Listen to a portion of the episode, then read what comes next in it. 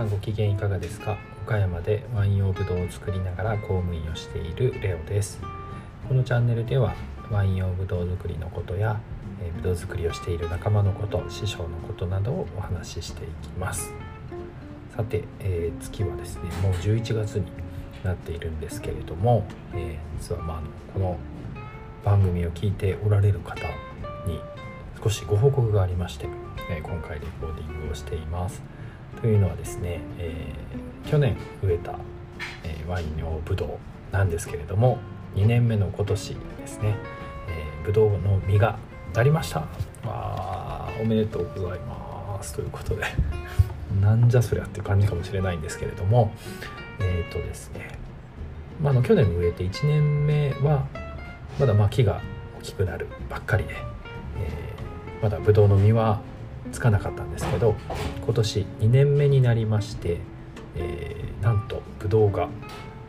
えー、まあまあつきました。まあまあっていうのは、えーと、今私の区画植えているところで80本ほどブドウの木があるんですけれどもその中で今どれぐらいかな10房ぐらいですかねできています、まあ、できていると言ってもあの、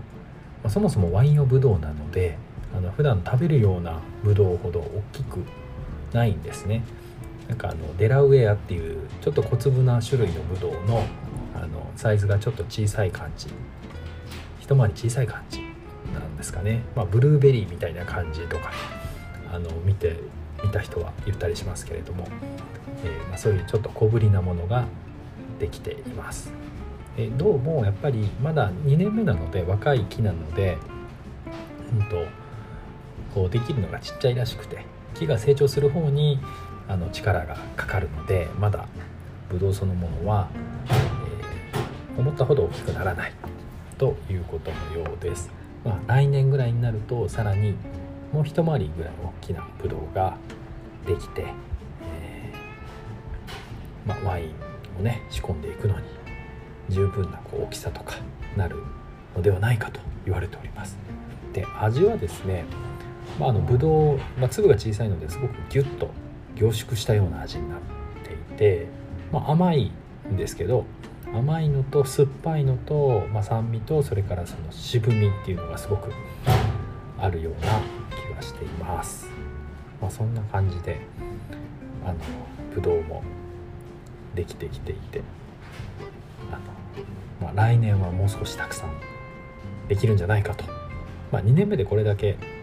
ちょっとまあ房がちゃんとついてブドウの実がなるっていうのもあのなかなか元気に育っている証拠だそうなので来年に少し期待ができるかなというふうに、えー、師匠の大岡さんや林さんにも言われてますのでちょっとワクワクしながらあの引き続き育てていきたいなと思っています。まあ、冬にかけてはですね今度はまああの葉っぱが今ついてますけどそれが紫になり茶色になり葉っぱが落ちてで冬になるとあの来年に向けてこう枝をちょっと刈ったりとかそういう短くしたりする作業が発生するので、まあ、そういった作業をしていって来年の、えー、さらなるブドウの木の成長に期待をしたいなと思っているところです。